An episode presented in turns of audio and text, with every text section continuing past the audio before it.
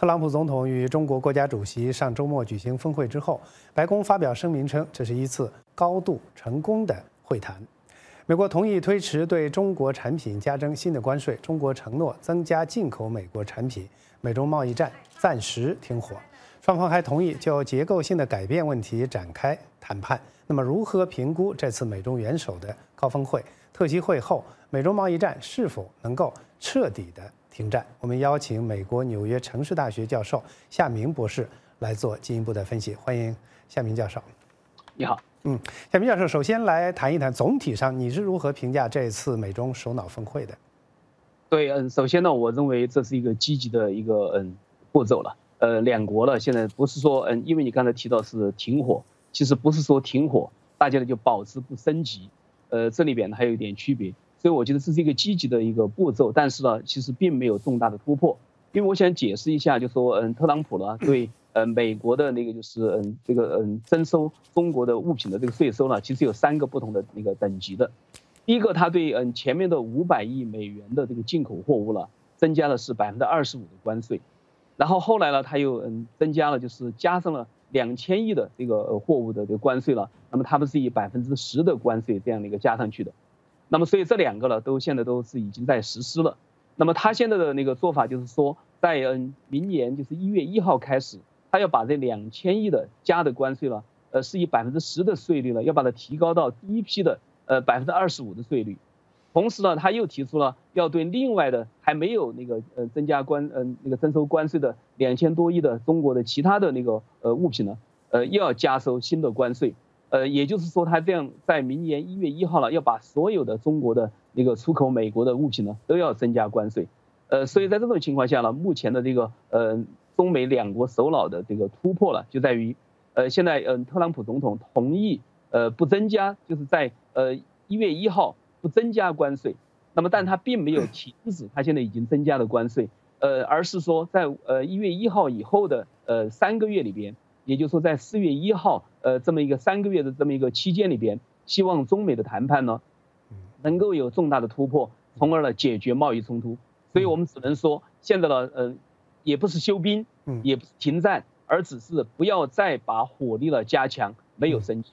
好，那么我们注意到，就是这次首脑峰会之后啊，这个舆论媒体，特别是中国的一些媒体，都在纷纷的讨论这一次的特席会双方的得失的这样的一个问题。那你是怎么看的？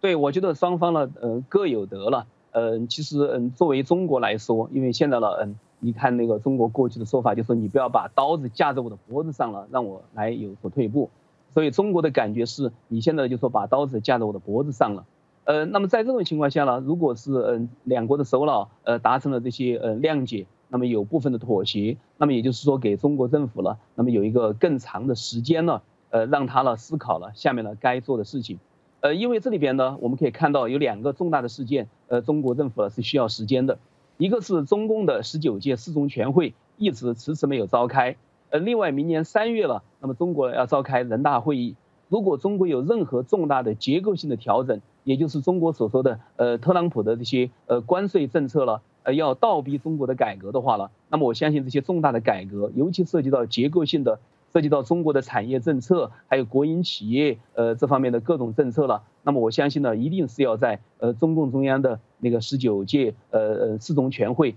和那个全国人大那个就是全体会议上了，我觉得要这两个重要的机构了，那么进行那个讨论的。所以在这种情况下，我觉得未来的就是一月一号到四月一号的三个月了，给中国政府一个运作的那个时间。那么希望呢，中国政府呢能够在这时间内了，那么有重大的政策政策突破。嗯，那么中国我们注意到，中国媒体对这一次这个特西会的这个成果的报道是主要的是突出的强调了美国决定明年不再对中国的产品增加关税了。但是呢，对于中国对美国的承诺，呃，在报道的时候呢。呃，无论是刻意的回避也好，或者是简单的提及了一下，比如说要求中国进行这个结构的这样的经济结构的改革，还有这个九十天的这个期限，比如说还有什么芬太尼的问题等等等等。你是怎么看这个美中的媒体对这个同一个事件的报道的这个不同？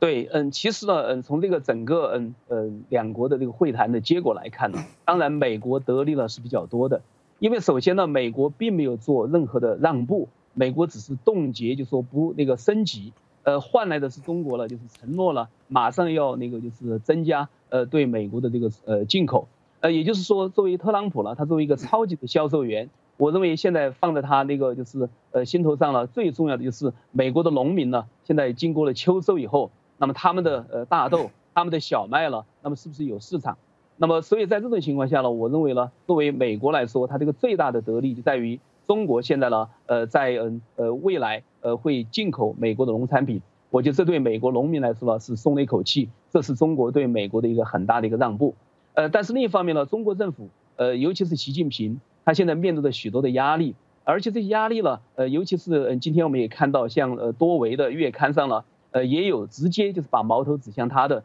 认为许多的政策呢需要由习近平来检讨，在这种情况下，你可以看到中共党内了他的这个呃派系冲突呃矛盾呢那个嗯爆发了出来，呃所以在这种情况下，我相信习近平呢他不愿意把他的任何的让步呃那个在国内了表现出来，也不愿意让他那个在国内了那个呃示弱呃从而危及他的权力的这个地位，所以我觉得呃中国官方选择性的报道了，那么就嗯可以理解。另一方面呢，我觉得这里边也显示出了。呃，这是我对未来那个，就是如果有三个月时间，习近平有没有可能利用这个机会，呃，来进行所谓的倒逼改革呢？表示一种悲观的一个原因。也就是说，如果习近平真想那个推动所谓的倒逼的改革的话呢，那么他一定呢现在是应该动员舆论，那么给他的这些呃主力 派了施加压力。但是现在呢，他没有动员舆论，相反他是掩盖许多的真相。所以在这种情况下，我觉得习近平恐怕。并不愿意对呃阻碍他进一步改革的这股势力呢，呃进行直接的一个开战和开刀。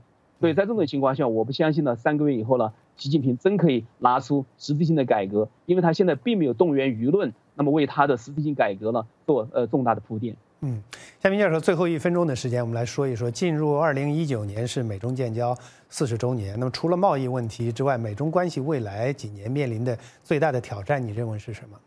对我认为最大的挑战是中国的领导人，呃和中国的那个思想界了。那么他们的许多人呢认为，呃中国作为一个中等那个收入国家了，那么他现在呢可以直接跟美国叫板，甚至呢还有这个雄心呢要去替代美国。我认为这是一个最大的误判。在这种情况下，在这种误判的情况下，尤其中国的意识形态和政治制度了，呃还跟国际的通行的民主价值观了相矛盾。我觉得，呃中美关系最大的障碍恐怕是中国了。在不更改自己的呃政治呃体系，呃，在那个就是继续那个打压自由民主的这个呃大的背景下了，呃，还想那个呃幻想去挑战美国，甚至取代美国，我觉得这恐怕是中美关系发展的最大障碍。呃，因为有这种原因，所以美国会把中国作为最大的挑战的对待，呃，中美的一个矛盾冲突呢就不可避免。嗯，好的，非常感谢美国纽约城市大学教授夏明博士参加节目，谢谢。